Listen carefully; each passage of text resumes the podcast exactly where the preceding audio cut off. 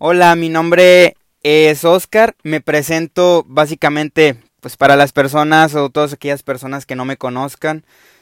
Yo creo que, o espero eh, que, que, llegue este podcast a escucharse, en, eh, lo puedan llegar a escuchar muchas personas.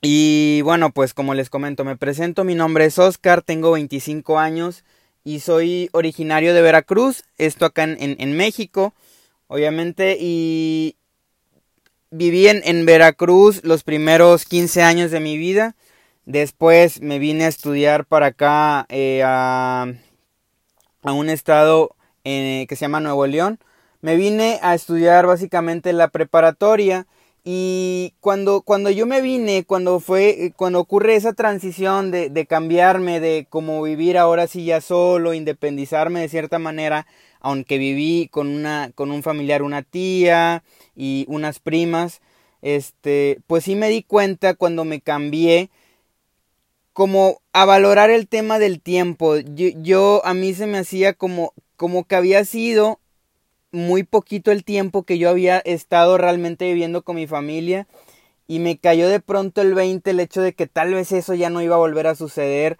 eh, pues en la vida básicamente. O sea son cosas que tú dices eh, no voy a volver a tener otra vez 14 15 25 años los años que tengan o que tengas.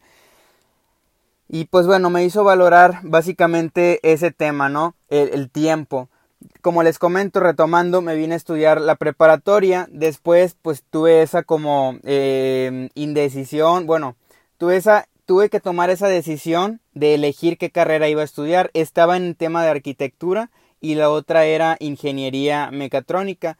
Me decidí por la segunda opción. Soy ingeniero mecatrónico. Me gradué por ahí del 2018. Y la verdad es que era una decisión medio complicada porque mi papá es ingeniero civil, entonces él siempre está o ha estado en el tema de la obra civil. De pequeño me tocaba algunas veces como visitarlo en, el trabajo, acompañarlo a obras civiles y sí me llamaba un poco la atención, pero también después, durante mi etapa en la preparatoria, resulta que yo cuando les comentaba estaba viviendo en casa de una tía con mis primas, y demás. Entonces yo veía que mi prima eh, pues estaba estudiando arquitectura y veía todo el proceso de cómo era el diseño de, de pues las materias que llevaba, las maquetas, todo eso me llamaba un poco la atención, pero no me sentía como con tanta creatividad para poder generar yo maquetitas y la realidad es que uno de los puntos débiles que todavía sigo trabajando el día de hoy es el tema de la paciencia. Entonces yo, yo decía, es que no tengo tanta paciencia como para estar pegando cositas o, o temas así de que manualidades. Ese era mi, mi, mi punto de vista. Pero sí me llamaba mucho el tema de la creatividad. Entonces, al final de cuentas les comento, o sea, como les digo, me decidí por el tema de, de la ingeniería. Eh, eh, soy ingeniero mecatrónico. Pero creo que eso siempre estuvo como arraigado porque al final de cuentas a lo que me terminé dedicando el día de hoy eh, pues soy ingeniero de diseño, ingeniero diseñador mecánico. Y eso creo que lo plasmo el, el, tema de la creatividad porque siempre cuando desarrollo máquinas o cuando estoy realizando algún tipo de mecanismo, etcétera, siempre sí trato de ver el tema de cómo, cómo se va a ver bonito, cómo se va a ver estético o que se vea limpio, tratar de ponerle algo como especial que, que pueda identificarse o que sea el toque. Entonces, creo que sí me quedé con esa parte y pues de alguna u otra manera lo he ido puliendo, lo he ido tratando de desarrollar.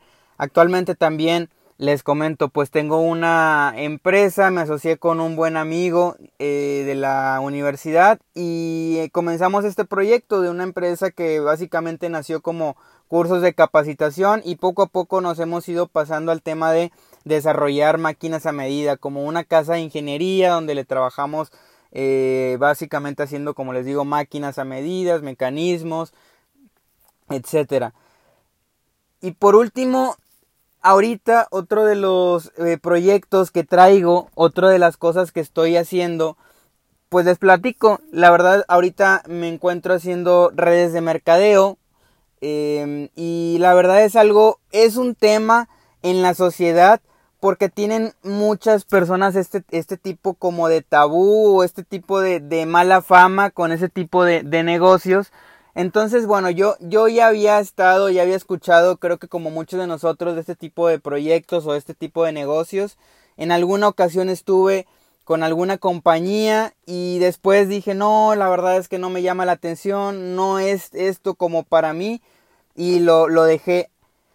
El año pasado aproximadamente comencé otra vez este proyecto porque eh, llegó a mí en otra etapa de mi vida, ya en una etapa donde yo ya me cuestionaba un poquito más las cosas, investigaba y llegué por el tema del dinero, les voy a ser sincero, como creo que muchas de las personas que también llegan a este tipo de proyectos o a la industria llegan buscando el tema del dinero. La verdad es algo que no me gusta, al día de hoy ya no me gusta y, y no...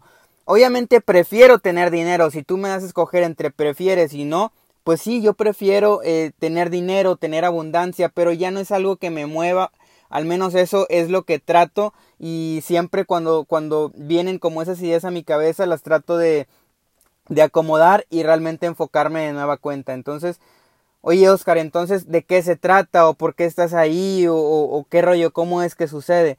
Básicamente, eh, yo como les comentaba, entré por el, eh, o, o, llegué más bien por el tema económico de dinero, pero me fui dando cuenta que a raíz de que yo estaba haciendo el negocio, que estaba haciendo la actividad, tenía yo sí o sí que crecer como persona, realmente tenía yo que desarrollar habilidades, tenía que crecer, primero desarrollarme yo personalmente y una de las cosas que, que, he notado últimamente, he estado escuchando, he desarrollado hábitos nuevos y la verdad me siento súper bien con eso.